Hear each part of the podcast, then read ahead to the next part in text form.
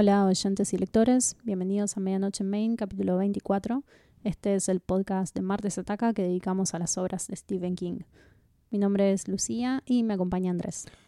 Hola a todos, sean nuevamente bienvenidos a este podcast que están escuchando en martesataca.com.ar. Como verán en el título del capítulo, estamos a punto de hablar de It, Chapter 2. Sí, Así, sin introducción, de una, porque esto es como una suerte de, de continuación del capítulo 20 de este podcast. exacto. Hablamos sobre la novela It en el capítulo 20. Hicimos un repaso bastante exhaustivo de lo que nos parecía importante. Y al final de ese capítulo hablamos sobre It Chapter 1. Así que no vamos a volver a repasar la novela en profundidad. Sí, necesariamente eh, iremos rescatando alguna que otra cuestión. Sí. Pero este es un capítulo dedicado enteramente a la película y es la primera vez que grabamos de esta manera. Es verdad, nunca hablamos de una película. Siempre se agarra el libro, se analiza, se comenta y decimos todo lo que pensamos del mismo y después un poquito de costado la película, la adaptación, lo, lo que haya salido eh, de esa novela o cuento de King. Sí, así que vamos a tratar de charlarla teniendo en cuenta lo que ya hablamos en el capítulo 20 y juzgarla también a partir de la novela, de nuestras expectativas y preocupaciones previas a ver la parte 2 de esta adaptación. Sí, cuando salió la, la parte 1, las expectativas eran unas, los miedos eran algunos. Y en- para la segunda parte había muchas más fichas puestas, pero muchos más miedos eh, ante nosotros eh, de lo que podía llegar a salir de esta adaptación que, que ya sabía que iba a ser la más difícil porque es la segunda parte, el cierre. Eh, por no decir que la primera parte es más, la más fácil porque es la de los niños y, la más simpática. Pero bueno, arranquemos eh, contando justamente qué es lo que esperábamos de esta segunda parte. O más que nada las preocupaciones. Exacto. Yo confiaba que iba a salir bien. Pero Yo no. no, yo confiaba que iba a salir de iba a ser una película aceptable. Sí, aceptable era probable porque la primera parte es muy buena y nos fuimos muy contentos cuando la vimos por primera vez. Em, ¿Cuántas veces la viste después? ah, debo haberla visto cuatro veces en total. Yo creo que un poco más, cinco o seis. Puede ser. Eh, a en mi defensa, cuando grabamos ese capítulo, hace ya Sí. dos años, eh, había dicho que en la primera secuencia, cuando Bill arma el barquito de papel, Ajá. Yo sentí en mi corazón que era una película que iba a ver cinco veces más, apenas tuviera la oportunidad. Y así fue. Y así fue. Había varios, varias complicaciones que venían arrastradas ya de la novela para hacer esta adaptación. Y a mí en particular lo que más me preocupaba era el tema de, de la complejidad de cerrar la historia. Porque en el capítulo 1 no se hace gran referencia a lo que es el origen de It. Nada de nada, era una historia de unos niños eh, siendo acechados por un payaso maldito. Sí, había algunos guiños para los ñoños, como figuras de tortugas en lugares y demás. Pero el carácter de entidad cósmica, de la tortuga vomitando el universo, de It cayendo en la Tierra, podríamos decir la identidad macrocósmica de It, no habían sido puestos sobre la mesa. Entonces, me preocupaba un poco si esto se iba a mantener tal cual es en la novela o si se iba a optar por un camino más fácil para explicar el porqué de todo esto. Y un poco en el mismo nivel, me parecía que podía fallar la representación del ritual de Chad. Ajá. Si es que existía. Claro, que es el desenlace en la novela, la manera en que nuestros perdedores se enfrentan a It. Y es un ritual eh, conceptual, con una visualidad bastante abstracta, que para los que no se acuerdan consiste en una batalla de voluntades, eh, una lucha de, de fe y de imaginación contra esta entidad extraterrestre. Y consiste en morderle la lengua, hacer chistes y quien ríe primero pierde. O sea, imaginemos las posibilidades muy amplias de representar esto. Pero ya había habido en la, en la primera parte algunas soluciones prácticas, podríamos decirle, a conceptos abstractos que estaban presentes en la novela y que funcionaban muy bien. Por Mm. ejemplo, la forma del todos flotan. Eso lo destacamos. Nos había sorprendido, no lo esperábamos, no estaba en la miniserie y en la novela era mucho más una idea que una imagen. Y la película lo supo resolver muy bien. Por mi parte, además de el origen de It eh, y un tanto el, el ritual, que yo temía que todo se simplifique y que It sea un payaso y nada más. Bueno, por suerte no pasó. Algo que me, que me preocupaba era cómo iban a resolver la química entre los adultos al ser tantos en la película. Sí, muchos personajes. Veníamos de una primera parte donde eran todos niños y donde se trabajó la confianza y mismo la, la química entre ellos, mucho juego y diversión. para- Sí, y perdón, fue uno de los grandes éxitos la primera Sí. parte.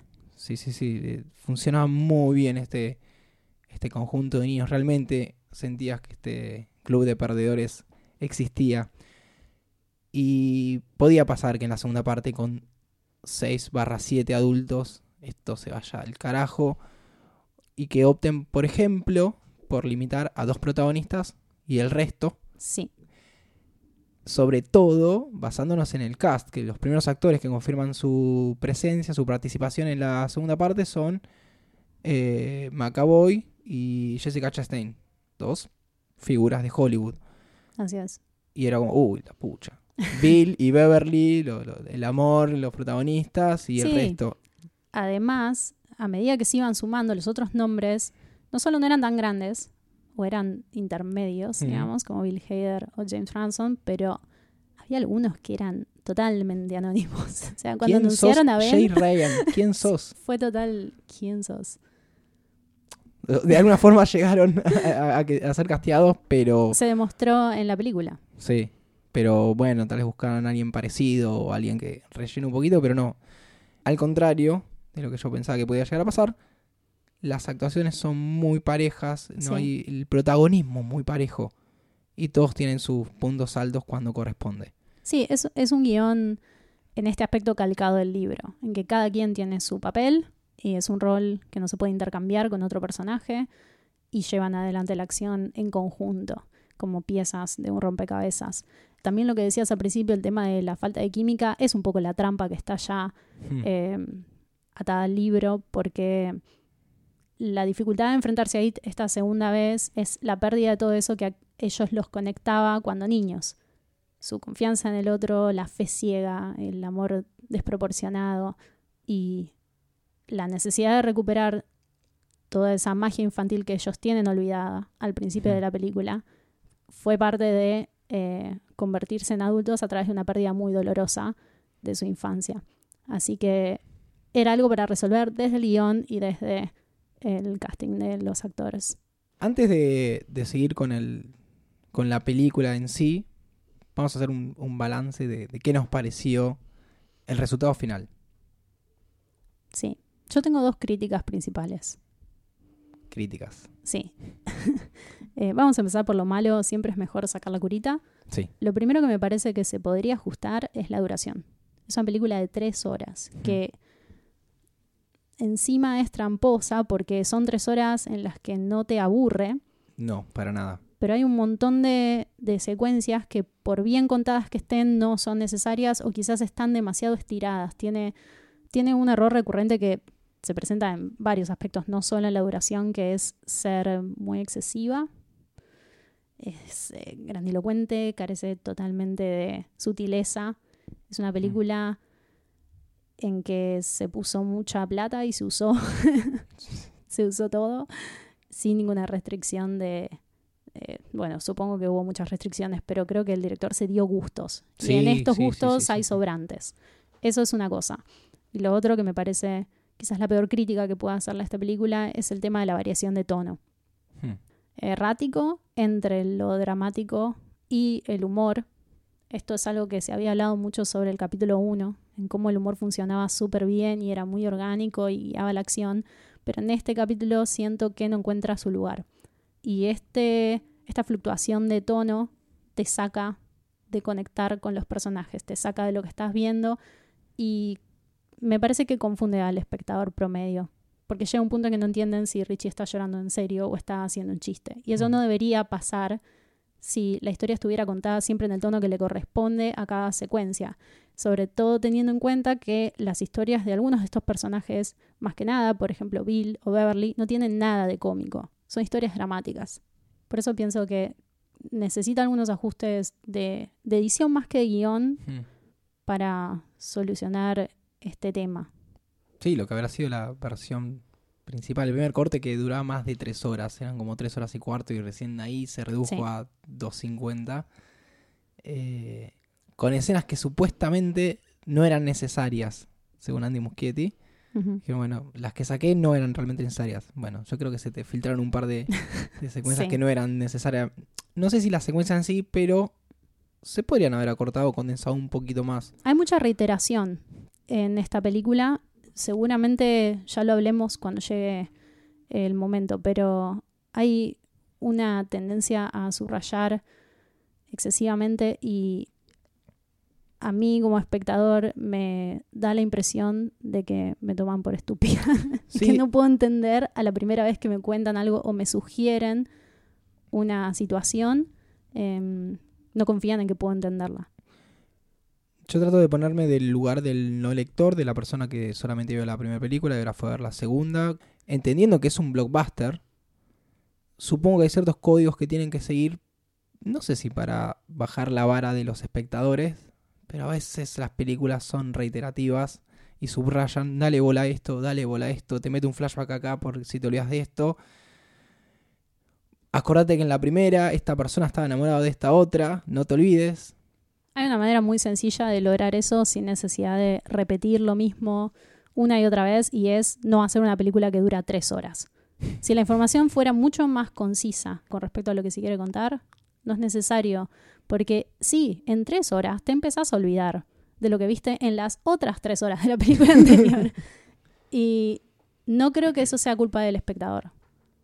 Y en- entiendo que es una película comercial, pero me da la impresión de que cae en su propia trampa con este tipo de cuestiones. En la trampa del presupuesto, de querer ser más grande que la anterior, de una novela que ya de por sí era complicada, que tenía un montón de vericuetos narrativos, pero para cerrar los comentarios negativos, quiero decir que mi reseña general es positiva. Hay mucho más logrado que fallado. Sí, no, estamos, yo estoy muy conforme con la película, muy conforme y estoy ansioso con el- la edición de 7 horas con las dos películas juntas que están pensando armar. Sí, obviamente la voy a ver. Eh, pero sí, uno critica desde, desde lo bueno, es decir, bueno, si está tan bien, ¿qué cosas fallan? Hay tanta falopa hecha en base a la historia a las novelas Sí. de King que cuando aparece una perlita como esta, Sí, te pones sobreexigente. A mí lo que me gusta sobre todas las cosas es cómo se mantuvo siempre fiel al espíritu de la novela, a pesar de los ajustes y los cambios y las cuestiones que son consecuencia del cambio de formato. mm, Entre estas cosas, creo que lo más importante era nunca olvidar que estos personajes están marcados por Derry. Les queda una, una cicatriz post-ritual del capítulo 1 y están atrapados en un ciclo de abuso y de trauma. Y en relación a esto también que el pasado y el presente de los personajes está yuxtapuesto. Me parece que desde el guion y el montaje, desde la construcción de los personajes, cómo están caracterizados y qué aspectos del capítulo 1 se vuelven a traer a esta historia, esto está muy bien representado. bueno, vamos a la película, que creo que es lo que están todos esperando del otro lado. Sí, vamos a tratar de recorrerla en un orden más o menos secuencial. Nos parece la manera más simple y también es muy fácil distraerse cuando se habla sobre It 2.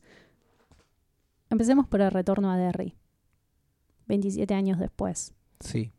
Esta segunda parte arranca con un, un prólogo, dos prólogos se podrían decir. Uno es ellos siendo niños después de salir de las cloacas y para que recordemos quiénes eran los actores que estaban. Para que si te metiste mal en la sala tengas tiempo Claro. de salir. Y, y te acuerdas, ah, esto era It. Vamos a ver qué pasó con estos niñacos. Y el prólogo en sí eh, es 27 ana- años después. Propiamente dicho, en el año Ujú. 2016, con la, la historia de Adrian Mellon. Sí, que está casi calcada de la novela. Sí, es una historia que descubre toda la, la homofobia y violencia que, que lleva Derry y cómo es un lugar que, que no cambia, que la maldad sigue Corriendo por sus venas. exactamente por sus tuberías. Sí. Adrian Mellon es, no sé si el primer asesinato de este nuevo ciclo de eso, pero sí el primero que se entera Mike Hanlon, quien está vigilante hace 27 años esperando que esto vuelva a suceder y atento a convocar a su club de amigos perdedores para volver a combatir a It, que no fue derrotado sino solo herido en la parte 1. Me parece importante que el primer asesinato que vemos en la película sea uno totalmente verosímil y, y casi carente de fantasía hasta el momento en que eh, interviene Pennywise, cuando ya Mm. está casi todo dicho, porque subraya mucho la visión de King sobre, sobre el terror cotidiano y esto de la maldad inherente al ser humano. Em, porque si bien Derry es un lugar que está cimentado sobre la maldad, que tiene ese veneno de It en sus mismas raíces, hay algo mucho más terrorífico en la posibilidad de sacarlo de ese contexto y que siga existiendo de la misma manera en la vida real. Sí, pensá que la novela está datada, esta segunda parte, en los 80, Sí. ahora venimos al 2016, Ujú. y sigue siendo totalmente verosímil que esto pase en una ciudad como Derry, que no existe. Eh, me han preguntado si Derry existe. ¿En serio? Y, sí. Y que siga sucediendo en, en nuestra sociedad. No tenemos que ir muy lejos para que algo así pase. Sí. Esto está muy acorde con el espíritu de King como narrador de terror. Una de las primeras notas periodísticas que salieron cuando se estrenó la parte 1 y salió, terminó todo el hype y toda la movida de It, fue, bueno, che, en la segunda, ¿qué onda el Gran Melon? ¿Va a estar? Porque es importante que esté. Algo que no pasó en la, en la miniserie y efectivamente fue una de las primeras cosas que se confirmaron. Mismo quién iba a hacer de Adrian, que fue este, este director, Xavier Dolan. Sí. Que si no me confundo, se propuso, yo quiero ser, levantó la Hay mucha gente que fue levantando la mano, yo quiero ser Sí. de este. Xavier Dolan es medio personaje igual. Así que es un gran acierto que haya que arranque con esta con esta secuencia que es crudísima, es crudísima y Es súper violenta. muy fiel al, a lo que nos narra King desde la golpiza que sufre, eh, los modos en que Adrian se defiende, siendo más amanerado para molestar a entre comillas sus contrincantes, hasta el momento en que It o Pennywise, mejor dicho, lo sostiene y le muerde la axila. Sí. Y falta un detalle terrorífico que está en el libro, pero no en la película, por el punto de vista desde el que estamos viendo la historia, y es cómo tratan los policías a la pareja de Adrian Mellon, que Hmm. es quien está testificando. O sea, toda esa homofobia entrelazada en el discurso de la ley, o sea, de, de quien te tiene que proteger, es también algo eh, muy chocante que sigue sucediendo. Hay mucho de esto también en eh, el cuento de King, eh, ¿cómo se llamaba? Big Driver. Sí. Que está en Full Dark No Stars.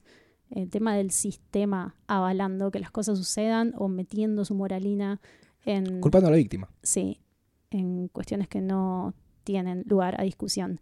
Esta secuencia está súper bien resuelta, es un gran punto de partida para la película y me gustó que hubiera un silencio total en el cine las dos veces que la vi porque se pone en evidencia cuán oscura es realmente. Y esta secuencia deriva en la reaparición en pantalla de, de Mike Hanlon. Personaje que yo pensé que iba a tener otro rol, que lo iban a cambiar, pero por suerte no pasó. En la parte 1 es Ben quien se encarga de la historia de Harry, qué pasa cada 27 años. Y podía pasar que, que cambien un poco ahí la historia, pero no. Sí, aparte del cambio de responsabilidades, Mm. digamos, eh, Mike como personaje está muy lavado en el capítulo 1, Sí. casi sin personalidad. Y el crecimiento que tiene en este capítulo, lo vamos a hablar más adelante en las secuencias pertinentes, a mí me dejó muy contenta con respecto a lo que era mi visión de Mike en la novela. Y bien, lo tenemos acá a Mike en el ático, arriba de la biblioteca. Sí. Alto ocupa. que empieza a convocar a los perdedores que están diseminados por otros lugares que son muy lejos de Derry y muy lejos de su pasado. Sí. ¿Y quién es el primero? Lo tenemos a Bill Denbrough, que. James McAvoy. James McAvoy, que ahora es un escritor, un guionista de, de cine que tiene un problema que es. Tiene finales muy malos. Como alguien que conocemos. Guiño, guiño. No siempre, no siempre. Hay un chiste recurrente de esto de, de los finales, de que pueden ser malos, que la novela está buenísima, pero el final es pésimo. Y es un poco un guiño a lo que a veces hace King. Y es un poco Muschietti atajándose. Uy, Sí. si la cago. Miti, yo, miti. yo avisé que puede ser una gran película, pero el final no esté tan bueno. Que por suerte no pasa. No. Y Eh, Bill Denbrock no es pelado como en la novela. No. Yo quería que sea pelado. Bueno, hicimos una, una breve relectura de, de It. sí, sí, hicimos la tarea. Repasamos un par de páginas o ciertas escenas puntuales y sí, Bill era, era pelado. Y había un montón de chistes sobre eso, era re peladofóbica. Se tocaba la cabeza y no tenía pelo. Eh, bueno, recibe el llamado Sí, de Mike, lo vemos ahí siendo guionista y con todos sus problemas. Y pasamos al llamado de Eddie Kasbrak, sí, que resume muy bien la relación con su esposa barra madre, sí. que era un trauma que él venía acarreando desde niño. Debo decir que en toda esta secuencia de las llamadas y para cada personaje se destaca el poder de síntesis narrativo. Que faltan otras partes. Sí, Vamos a hacer. gracias por completar. Es donde, donde te das cuenta que se puede guionar de una forma y no es que falla en toda la película esto de ser repetitivo o, o extenso. Sí, porque además es, una, es un formato que es eh, igual para siete personajes, Sí. uno después de otro, seis en realidad, y que la presentación de estos personajes tenga ese dinamismo no es menor. Eh, lástima que después caiga en la trampa mortal que es la novela. Bueno, Eddie Kasbrak estaba siendo interpretado por James Ransom, que yo solamente lo conocía de Wire, Sí, una The Wire. serie que era muy joven cuando la hizo. Uno de los favoritos del público, Eddie Kasprak, adulto. Y el segundo favorito, o uno de los otros favoritos, es eh, Richie Tozier, interpretado por Bill Hader. Es el primer favorito. Sí, es el, es el El uno. amor popular para Bill Hader. Eh, porque merecido. mucha gente no vio Barry y no sabe lo que puede hacer en pantalla. Para mí, eso es lo que pasó. O sea, la- el factor sorpresa, wow, Bill Hader podía actuar de esta manera, es solamente porque no vieron Barry. Eh, Barry es una serie que, escrita y protagonizada por Bill Hader, emitida por HBO. De esas que son cortitas, concisas, pero muy fuertes, muy potentes. Tienen dos temporadas nada más. el despliegue de emociones en Barry es espectacular. Creo que la mitad de los capítulos son canónicos. Sí. Y en parte creo que hay una trampa en la selección de Bill Hader para este personaje porque Bill Hader es Richie Tozier de Sí. adulto. lo mismo, tiene Sí, los, mismos, sí. los mismos problemas. eh, de hecho, está si- siendo representado como un stand-upero, que es algo que más o menos esperaba. No iba a ser un, un DJ humorístico porque ya no son los 80. Así que, bien. Hasta ahí vamos bien. Eh, el, el otro llamado, eh, esto es re aburrido, puedes ir uno por uno, pero bueno, tenemos a, a Ben Hanscom, que es eh, un arquitecto de renombre y se resalta lo, lo solo que está. Sí, en su Como mansión está en gigante, Su mansión gigante, sin en zapatos. patas.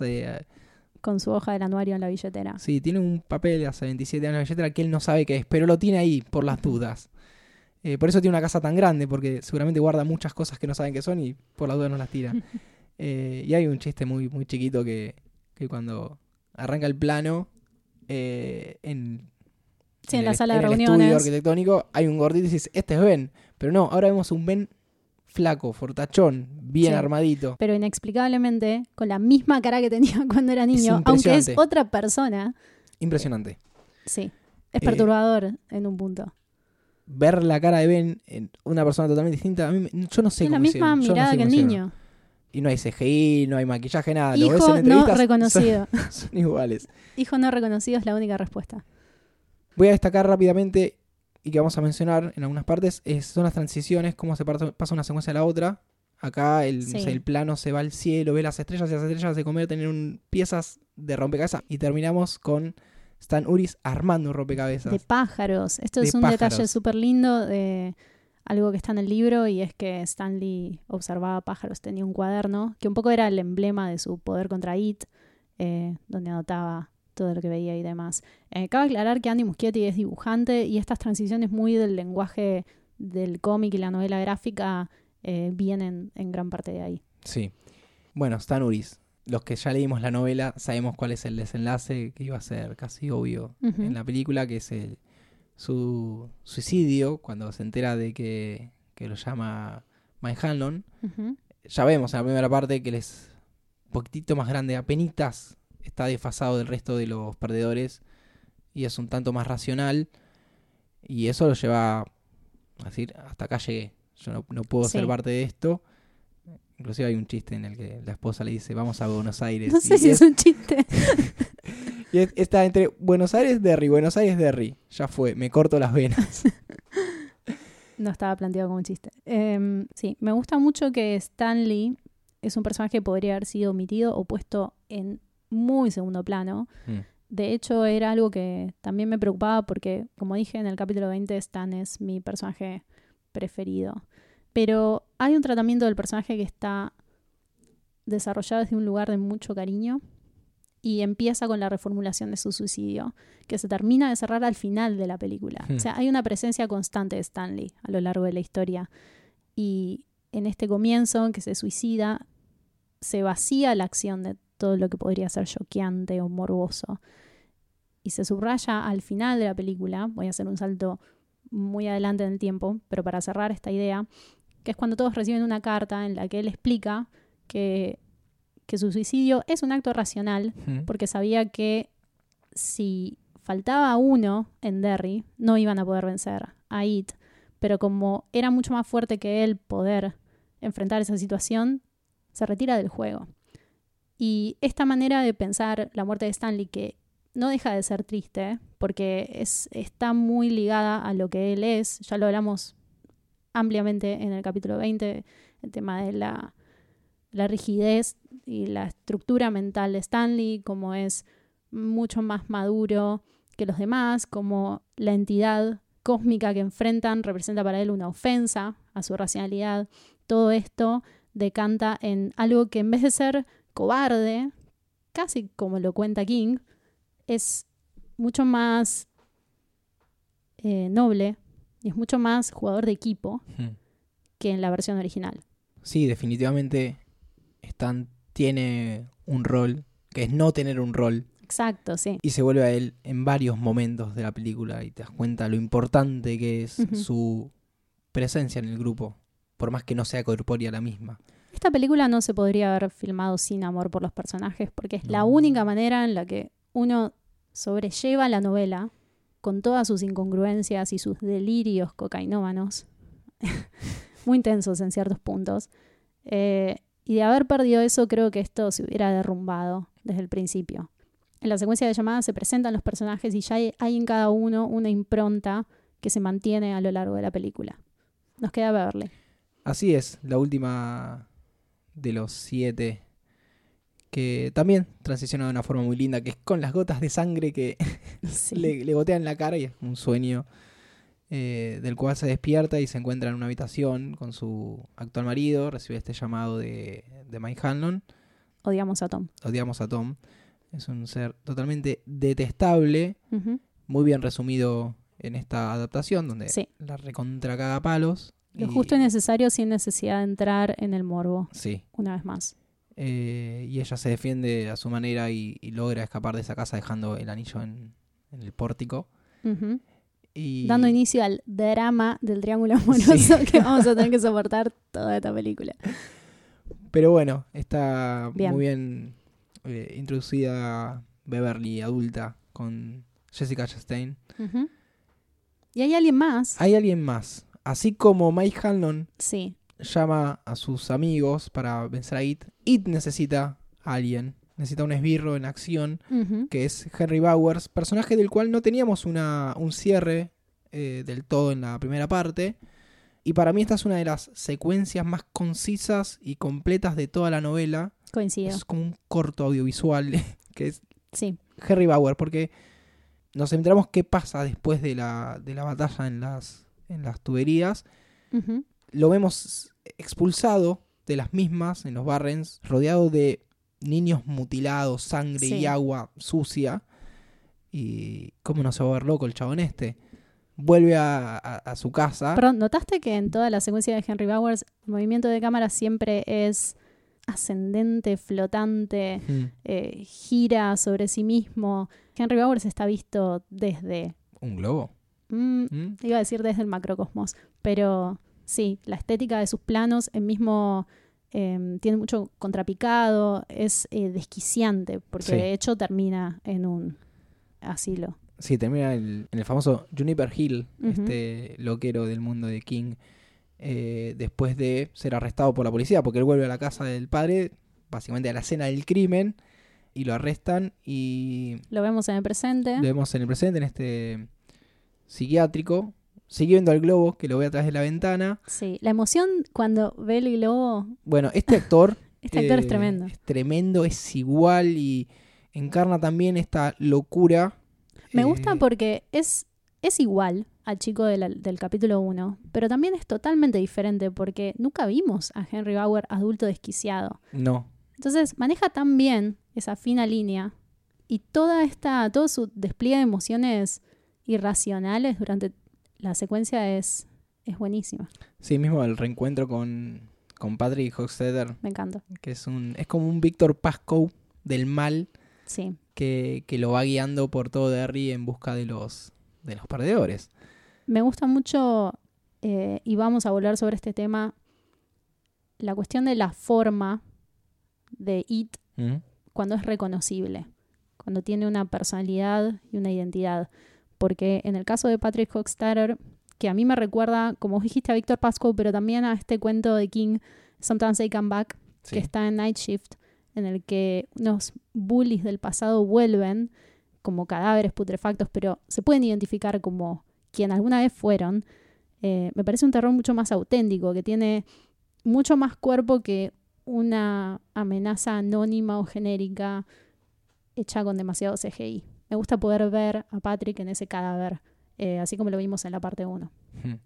Así que bueno, hasta acá la película va muy bien, ya tenemos los personajes presentados, Sí, tenemos la, la famosa reunión en, en este restaurante chino, tailandés, chino. chino, donde por primera vez vemos a, a los seis en acción eh, y donde es la secuencia donde más se desenvuelven y parece casi una práctica de, de- del Sí. director diciéndoles, bueno, acá conózcanse y hablen y vemos cómo funciona la química entre todos eh, y sale totalmente victorioso de esta experiencia. Sí, el guion em, nunca pierde de vista que estos autos están incompletos, que a su historia, a sus historias le falta una parte y que, como decíamos antes, están atrapados en un ciclo de traumas fuera de Derry.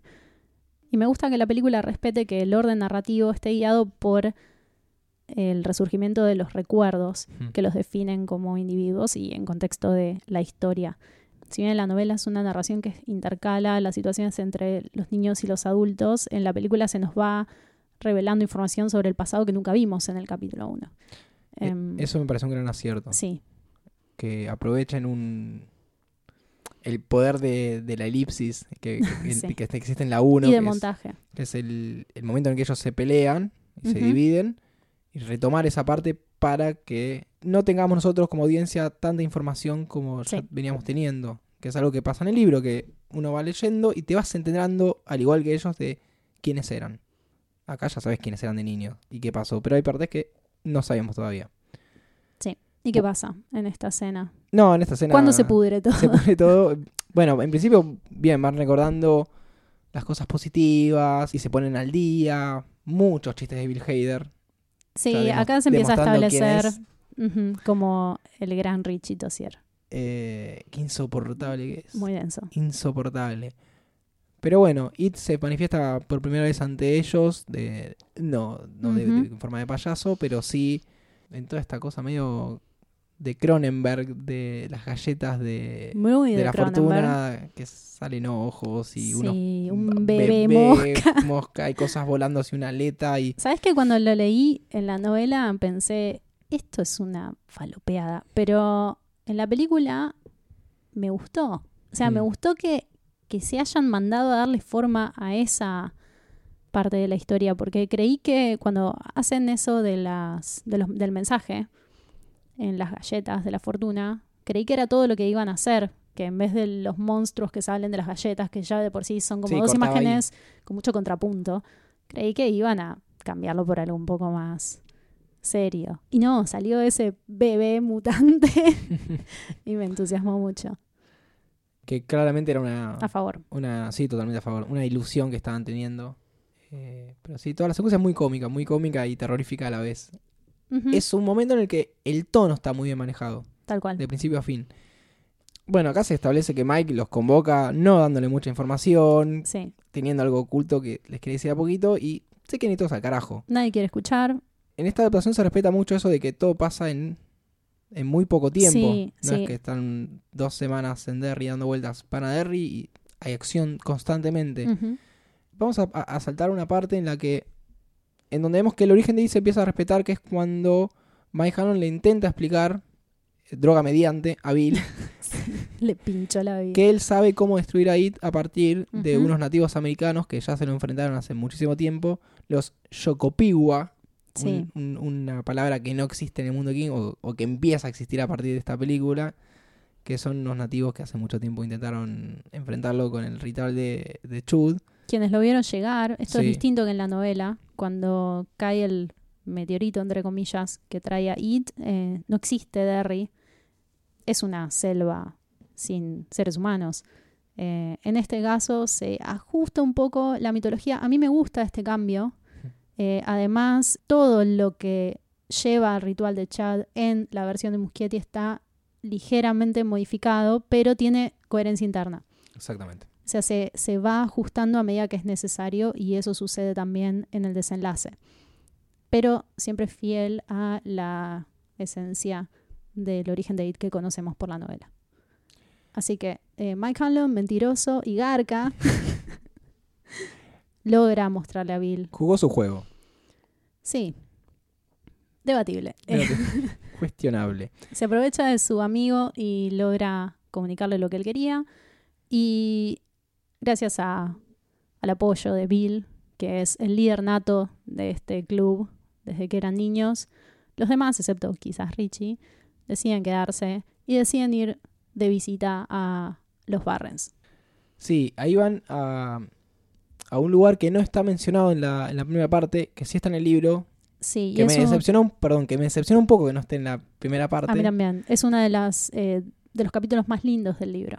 Estamos hablando de la casita, en la película le dicen de, no me acuerdo si en el libro era igual, de, de Clubhouse, eh, que es como la casita del árbol, pero bajo tierra. Sí, en la novela ahí es donde Mike y Richie tienen la visión de la llegada de It a la Tierra. Eh, lo hacen a través de un ritual en el que prenden una fogata Llenan y aspiran humo, humo. sí. sí. Pero en la película esta secuencia tiene que ver con otras anécdotas de su niñez. Personalmente es mi secuencia favorita de la película. Sí, donde se destaca la forma de transicionar entre adultos y niños, porque lo hacen como tres, cuatro veces de una forma tan homogénea y correcta. Desde que Ben cae, Ben adulto cae, y la que baja por las escaleras es Beverly Niña. Sí, Eh, es lindísimo. Es, es todo muy lindo lo que pasa ahí. Sí, hay un trabajo de iluminación también que idealiza todo lo que sucede en ese Mm. recuerdo. Y siento que todas las personalidades y las dinámicas entre los personajes están muy eh, acertadas en cada diálogo y en cada recuerdo compartido, digamos. Y este montaje, como vos mencionabas, te hace sentir que el pasado y el presente de los personajes está doblado sobre sí mismo. Y donde vemos el rol de Stanley en el Club de los Perdedores, tanto como niño como de adulto. Hay una construcción alrededor de los personajes de Eddie y de Stanley que te hace el trabajito emocional para que en vistas de lo que ya pasó, que es el suicidio de Stanley, y de lo que va a pasar, que es la muerte de Eddie al final, se te estruje el alma. Eh, y eso me parece que es una es un manejo muy inteligente del director. Hay un foco puesto en esta secuencia en lo que es la finitud de la niñez y está más que nada encarnada por Stanley y lo que pregunta, que es si van a seguir siendo amigos cuando sean adultos, que también me parece central al tema de la película, que es como la pérdida de la niñez es dolorosa y casi un sacrificio, ¿no? El precio que se paga por ser adulto. Me parece de nuevo la mejor secuencia en la que todo está condensado de una manera sumamente talentosa. Toda esta parte nos lleva a lo que sería el disparador. La de- de- excusa. la excusa de una de las partes más densas del libro. Uf, sí. que es los adultos recorriendo Derry, acá con la excusa de buscar una, un objeto, un token, algo que los vincule a Ujú. su pasado, que después va a servir para el ritual de chat. Y de vuelta, vamos. Beverly va a la, a la casa de la señora Kersh, que para mi gusto es muy larga, tiene muchas partes. Estoy de acuerdo. Lo mejor de toda esa secuencia es eh, Bob Gray, que es impecable. Por primera vez lo vemos a, Finalmente. a Bill Skarsgård sí. poniendo la jeta eh, y mostrando sus dotes actorales sin todo ese maquillaje y y ese prótesis. ojito torcido. Y... Ah, baba tiene, baba tiene. Pero es muy bueno. Da un poco a la confusión esta secuencia porque se puede dar a entender que It es ese payaso, o sea, era un payaso realmente y que tiene una hija que es la señora Kersh. Yo creo que se entiende, tal vez no en esta instancia de la película, Mm. pero sí al final, Al final. queda respondido qué es IT y para qué vino. Sí creo que se puede usar como excusa para hacer alguna em, Un spin-off. un spin-off, gracias. Pero preferiría que no lo haga. No, preferiría que no, por favor y gracias. espero que no. Bueno, toda Eh. esta secuencia, igual que en el libro, es la peor. O sea, es súper larga y me da un poco de bronca que no la hayan podido resolver con recursos audiovisuales para que la narración no sea tan episódica y tan repetitiva. O con la síntesis de la primera parte. Tal cual. Acá, esta parte siento que pierde un poco el dinamismo. Y me aburre muchísimo todo el tema de, de Ben enamorado de Beverly. No porque considere. No porque considere que. que no tenga valor en la historia. Por el contrario, cuando lleguemos al final, quiero hablar sobre eso y por qué me gusta mucho cómo se resuelve.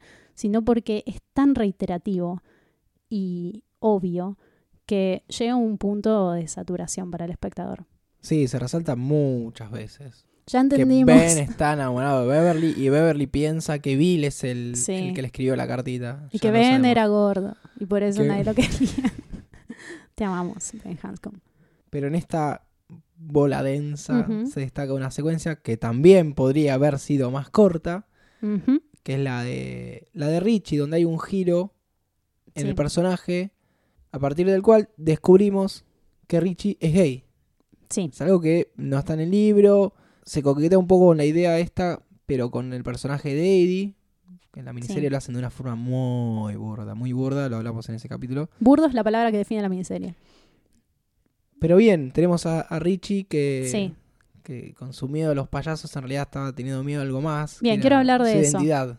Exacto, quiero hablar de eso, porque lo que en el capítulo 1 parecía irónico y simpático, que era, ajá, el payaso le tiene miedo a los payasos, al revelarse esto, este cambio con respecto al libro, se convierte en un miedo trágico, porque todo ese humor, que es el mecanismo de defensa de Richie, es el miedo a sí mismo bajo una fachada. Y es también un fuerte instinto de autopreservación, pero de la manera menos saludable posible porque lo que está haciendo es huyendo, no solo de sí mismo, también de quienes más lo quieren. De hecho, Richie es el que más insiste en irse a la mierda y no enfrentar a It y morirse de viejo, pero evitando a toda costa enfrentar quién es realmente. Y en esto hay una pérdida muy grande que conocemos al final de la historia en el Kissing Bridge. Sí, y también le da más importancia a la secuencia inicial de, de Adam Melon Tal cual. dentro sí. de esta segunda parte. Bueno, acá aparece un monstruo que está en la novela, que no estaba en la película anterior, que es eh, Paul Bunyan, este, este Estaba, clásico. solo que no hacía nada. No, bueno, estaba o sea, no veíamos el momento en que esto no pasaba. como, no como monstruo. Que a mí me gustó, creo que a vos no. No. Eh, Después voy a ampliar un poco sobre por qué algunos sí y otros no. Seguimos, seguimos el recorrido, lo tenemos a, a Bill yendo a buscar a, a Silver en la secuencia más conocida como la secuencia en la que aparece Stephen King. Bien. Que vamos a hacer unas observaciones eh, más adelante. Lo vamos a dejar para el final solo porque no queremos que esto tenga protagonismo en este podcast. Bill está en su mambo místico de culpa. Sí. Eh, o El- sea, el, tipo su- vive con culpa. Sí, su historia es muy similar a la del capítulo 1, si bien acá empieza a enfrentar esos sentimientos por ahí más abiertamente, desde un punto de vista adulto. Pero no sé si vamos a hablar mucho sobre él porque Bill es muy constante Hmm. con respecto a la parte 1. Así que tiene acá su, su regresión sobre Georgie, Y recupera el barquito de papel de George. recupera su barquito de papel. Y asusta a un niño en la Después- calle. Sí, ese nene está en la novela, Sí. es el nene que le dice con una patineta no se puede tener cuidado. Esto lo hablamos en el capítulo 20 y ampliamos un poco más qué significa eso, así que vuelvan a escuchar. Para cerrar la parte más densa de la historia, lo tenemos a Ben, que va a la escuela y que se encuentra con un Pennywise eh, barra Beverly, que lo Sí, un insulta. espanto esta secuencia. y descubre que el papel que tenía billetera era el- la firma de Beverly en el anuario. Por fin, chabón, vas a saber por qué tenías un papel tanto tiempo. Eh, que se termina haciendo su, su token. Y Eddie que va a la farmacia en otra secuencia totalmente innecesaria. Quizás la peor de todas estas secuencias. Eh, porque lo tenemos al, al leproso dos veces. Sí, y, ah, no, no- no vale la pena no entrar vale en esto. pena. Hay un detallito acá que es la transición entre, entre Eddie adulto y Eddie niño. Que Me parece acerca, una mierda. que podría- no me parece mal, pero podría ser mucho más corto. Porque ya entendimos que son todos muy parecidos. No me lo tenés que tirar en la cara. Bueno, esto entra dentro del gran paquete de reiteraciones y abusos que hay en esta película. Siento que tenían anotado en un papel eh, transición de caras, morphing. Y después vieron a con cuál lo podían hacer. Sí. Listo. ¿Cuál entraba mejor? Bueno, después de esto pasan un montón de cosas sueltas y no tanto que, bueno, vemos que cada uno se va a cualquier lado, que eh, Billy se va a una feria a salvar a un niño que va a matar a It, eh, Sí. Richie se quiere escapar, aparece Harry Bowers que lo acuchilla a Eddie. Recuerdo Stan. Sí, que creo que el mejor es ese, el de Sí. Stan, porque está en la, en la sinagoga, en su bar mitzvah, eh, y da un discurso sobre convertirse en un hombre y el medio a cambiar, en el que siempre va eh, a ser un, un perdedor y la- hay memorias que siempre deseamos poder cambiar. Eh, eso es lo mejorcito de este... Sí, creo que es lo que vuelve a encauzar la historia. Acá creo que empieza el, el Sí, tercer acto, Da, que da es piel al último acto de... la casa en Evil Street, Sí, parte 2. después de un par de cosas, se terminan reuniendo nuevamente ahí en la, en la puerta de esta... de lo que sería la casa de Pennywise. Y acá pasa algo similar al capítulo 1. Eh, entrar a Newell Street, que sería un nivel que hay que pasar para llegar a las tuberías, y las tuberías son otro nivel que hay que pasar para llegar a la Es guarida de. It. Es como un videojuego. Eh, en la casa de Newell Street hay un montón de terrores demenciales sucediendo al mismo tiempo a cada uno de los personajes teniendo muy presente cuál es la forma del miedo para cada uno, porque esta es una película que, igual que la novela, caracteriza a través del terror. Y no vamos a entrar en detalles sobre todos. Sí quiero que hablemos dos minutos sobre Elite de Bill Skarsgård antes de llegar al final. Hablemos. ¿Qué quieres decir sobre, sobre las representaciones? Sí, sí, porque acá creo que es donde más se despliega qué es It y por qué los hace ver lo que ven. Hay algunas características de- del, del Pennywise de Skarsgård que ya tenemos bien vistas en el capítulo 1. eh, esto de que es salvaje, animalesco, impredecible. Eh, hay una cualidad de perversión, de divertirse jugando con la presa. Y hay también algo que habíamos mencionado en ese capítulo que grabamos hace mucho, mucho tiempo, que es el tema del el lenguaje absurdo de las pesadillas y de lo payasesco. ¿Te acordás de esa escena en que Beverly llega a la guarida de It y él baila delante de un decorado y es tan absurdo y ridículo que es terrorífico? Bueno, un poco en relación a eso, me gustan mucho las criaturas en las que podemos entrever todas estas características de It. Por ejemplo, esos bichos Carpenter Cronenbergianos que hablábamos eh, hace un rato, eh, las formas que adopta It, como las formas crudas, digamos, que son bastante dignas de Lovecraft. Eh, por ejemplo, ese pájaro demonio que ve Bill cuando Mike lo droga, como el buen amigo que es. Sí, en la secuencia de los. Eso mismo, y más adelante en el ritual de Chad, la araña con cabeza de payaso. Y cómo no funciona, cómo perdemos totalmente a Pennywise y a la gran interpretación que nos está dando Bill Skarsgård, que yo creo deberían haber usado bastante más, cuando la criatura es un monstruo hecho en CGI, totalmente genérico, aplicable a cualquier película de terror, muy del susto fácil y el jumpscare. Siento que en esos casos hay un desperdicio de Pennywise. Por ejemplo, la, la señora Kersh, esa señora gigante que... Sí, que es como, tiene la cara de Gollum, pero el cuerpo de Javier Botet. ¿Es Botet también haciendo de la vieja? Creo que sí. ¿Es el mismo? Ah, ah no, Botet es el... Botet es el leproso, ¿no? Pero, leproso. pero puede ser que sea la vieja también. Y no sé, ya le habían pagado quizás. Aprovecharon, ponete esta ropita. O no, Eh, sacate la ropita. Sí. Qué truculento. Bueno, esa es mi opinión sobre el tema de la forma. No sé si estás de acuerdo. Sí, creo que la, de, la mejor de todas estas formas es, eh, ya que estamos acá en Naval Street, es la, la cabeza de Stan 100% de acuerdo. con... No es cuerpo de araña, porque las patas le salen de los ojos, de, Sí. es una cosa muy rara. Y logra, en parte, asustar a, a Eddie. Se Sí, manifiesta el miedo de niño que tiene, y, y no solamente el miedo a It, sino al miedo a que lo reten por tener miedo. sí, me encanta Es la genial. interpretación de James Ransom en esa parte. Es tan concisa y tan emotiva, porque es solo una frase. Le pide a Bill que por favor no se enoje, que se asustó. Como Bill afloja también.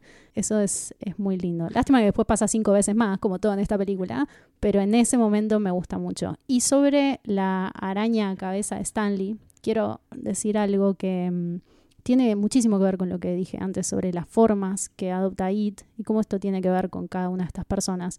Porque evoca la, la anécdota de los gorros, de las cofias que se ponen en la casa Hmm. de los Barrens para que no les caigan arañas en el pelo. Sí, creo que eso no lo mencionamos bien, pero este token de, de Stan son una de esas cofias que se ponen en el, en el pelo que él dejó guardada en una, en una latita Sí, y la encuentran y eso es un, como nos lleva entre presente y pasado.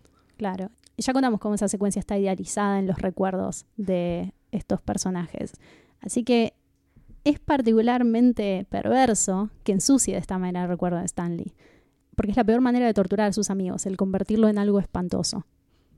Y además este monstruo está inspirado en The Thing, en la cosa de, de Carpenter. Referencias que sí. Bien, vamos al ritual de, de Chad. Ya fue, salieron de la casa. Y empiezan con el, con el ritual. Esta parte, cuando empiezan a quemar los objetos, ahí es donde A mí me se aburrió. empiezan a aparecer estos chistes innecesarios. Ah, sí, Eh, entendemos que Richie es gracioso y, y incómodo en muchos momentos, pero acá me parece que no hacía Creo falta. que esta es la parte en que más se nota y más ruido hace también porque hace como 25 minutos que entraron a la casa de New Street y todavía no empezaron el ritual de Chad y creo que no habría que...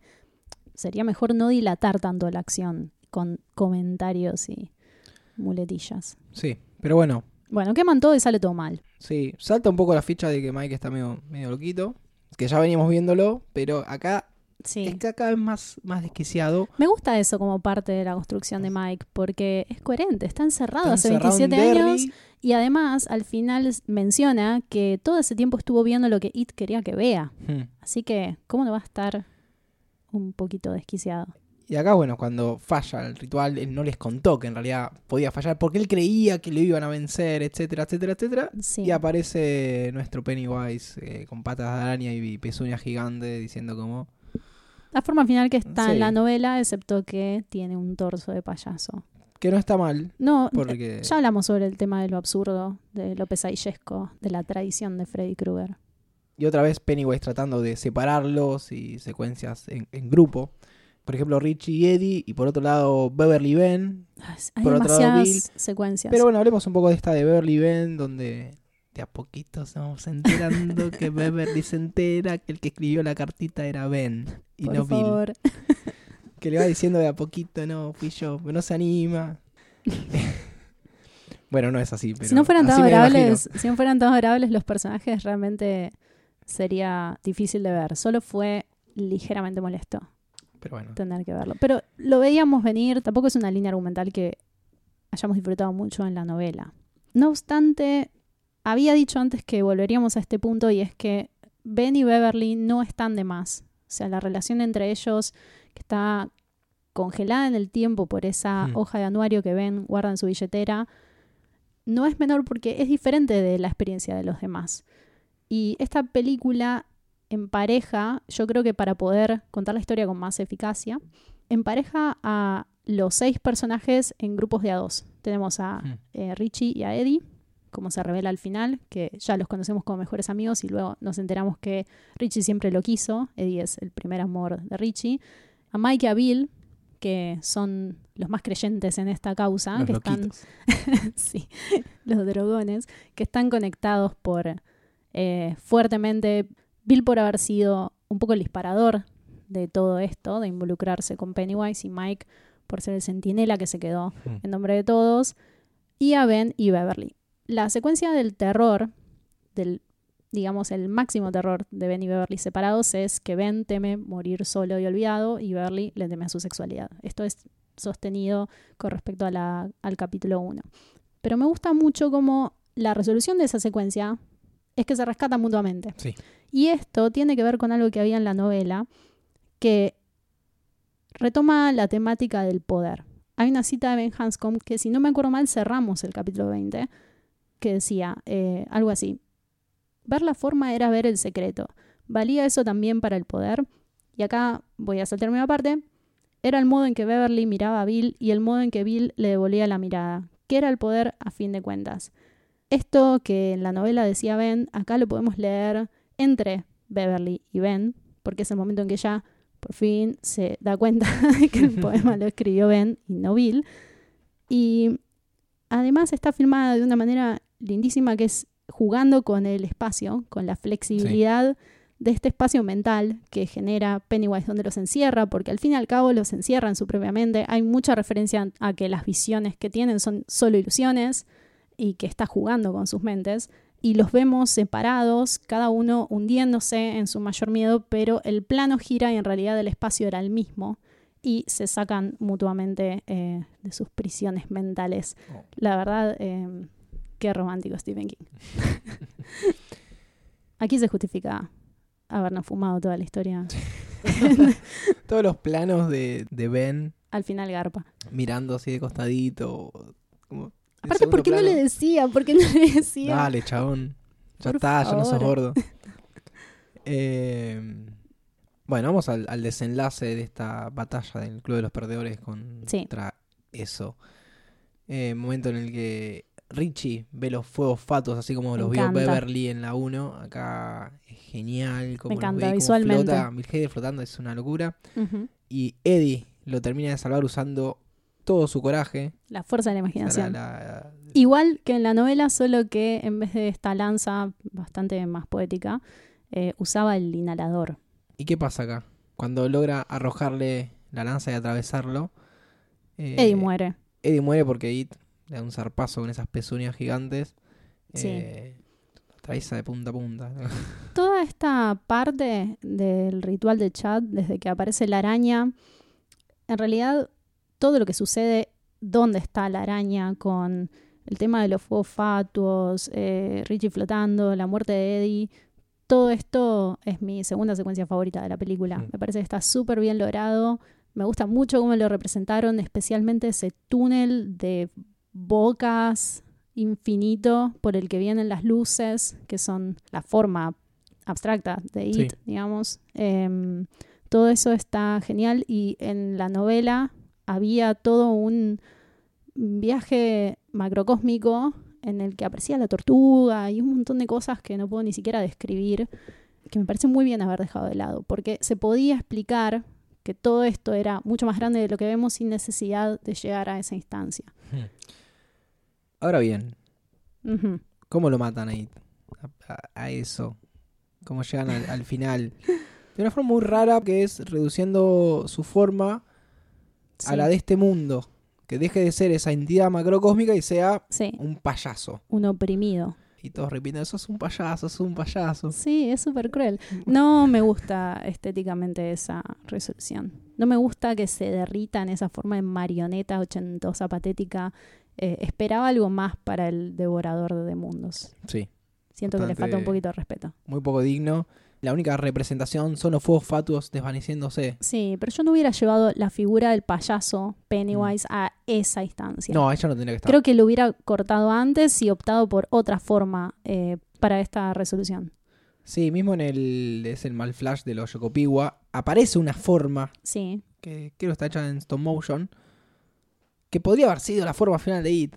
Sí, algo más Porque tiene, demoníaco. tiene los dientes de, de, de It y todo. Claro, además se Pero- justifica que la araña tenga parte de payaso porque el recuerdo de estas personas, lo que les genera miedo sobre esta criatura es su forma de payaso. Ujú. Así es como lo conocieron y como los aterrorizó durante mucho tiempo.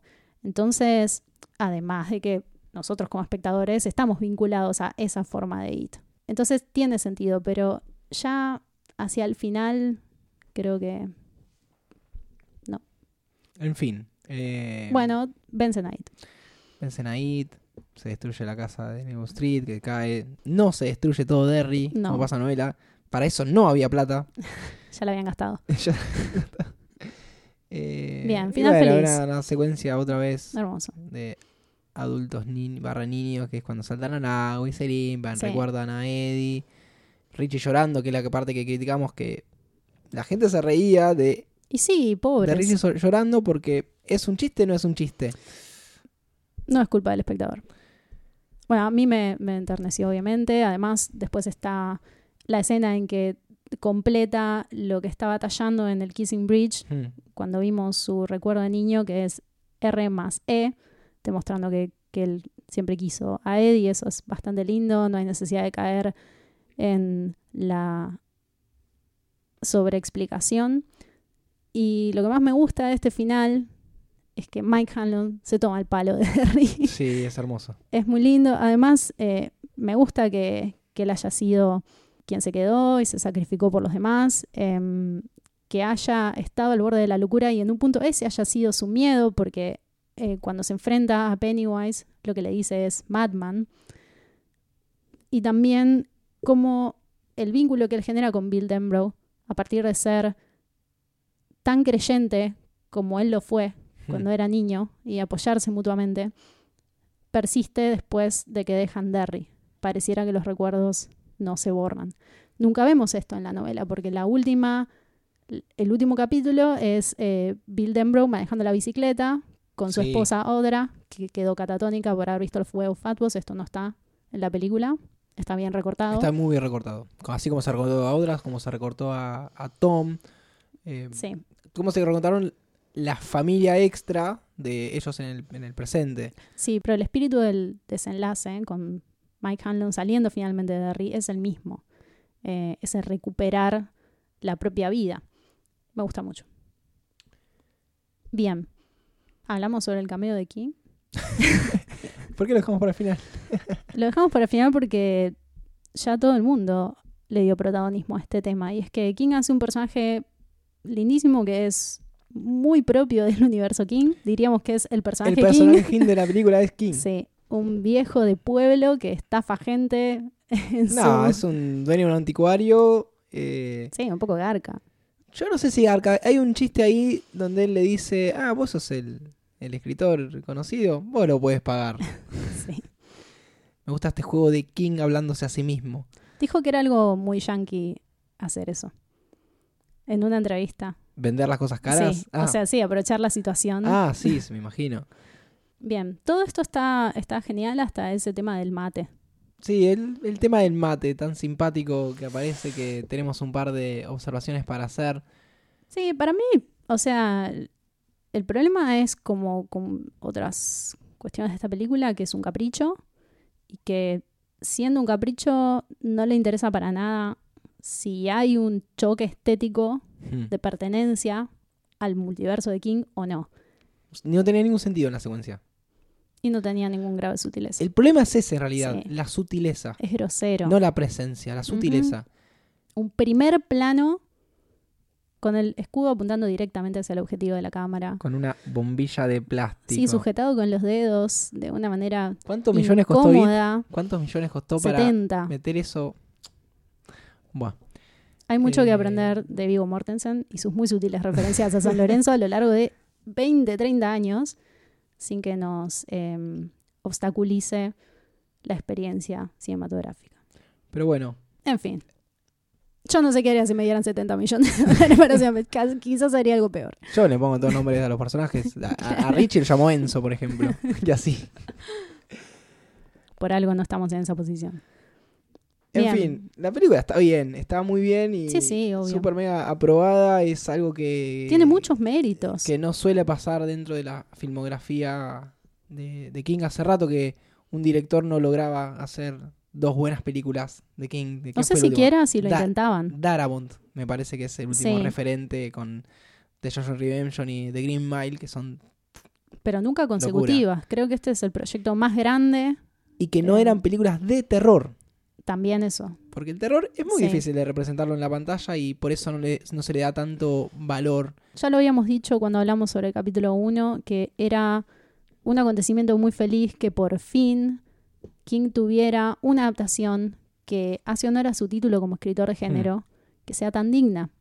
Porque, como vos decís, se lo recuerda así por esas grandes películas que podrían ser catalogadas como thrillers o un sinfín de géneros que no son el terror puro y crudo. Bueno, creo que nos quejamos y elogiamos en partes equitativas. Sí, creo que fuimos. Hemos sido lo más imparciales posibles. Pueden reescuchar el capítulo 20 del podcast para refrescar los detalles de la novela. Y aprovecho para agradecer sus mensajes durante este tiempo. Sé que nos tomamos un descanso más que prolongado, al mejor estilo IT, Hace 27 años que no grabamos. pero las, tenemos la intención de seguir grabando y durante ese tiempo nos llegaron unos mensajes muy alentadores, así que gracias por estar escuchando entre las sombras. Así que bueno, si les gustó este episodio o el resto, los pueden compartir eh, a través de sus redes sociales usando el hashtag Medianoche Main. Estamos Eh, en Spotify ahora. Sí, Eso es mucho más práctico, así que Buscan Medianoche Main y Sí. ahí estamos. Estamos en iTunes. eh, en internet, en realidad. Qué raro, cuando estás en internet, buscas Medianoche en internet y aparecemos y Tal cual. le das play. Así que agradecemos que, que nos escuchen, reescuchen, compartan. Eh, nos alienta mucho esta posibilidad del podcast de que cada tanto alguien me parece, che, estoy escuchando el capítulo, y, uh, chabón. Todavía está ahí online y se pueden eh, reescuchar y, y vencer la, la temporalidad que, que tanto condena en, en internet, que todo tiene que ser instantáneo. Así que bueno, eh, nos estaremos reencontrando dentro de no mucho. Tenemos planes para este podcast. hay planes, sí. Hay cronograma, todo. Pero Porque bueno, tomen sus lecturas. esto fue Medianoche en Main, capítulo 24, It, Chapter 2. Mi nombre es Lucía Mi nombre es Andrés. y les deseamos buenas medianoches. Chau, chau.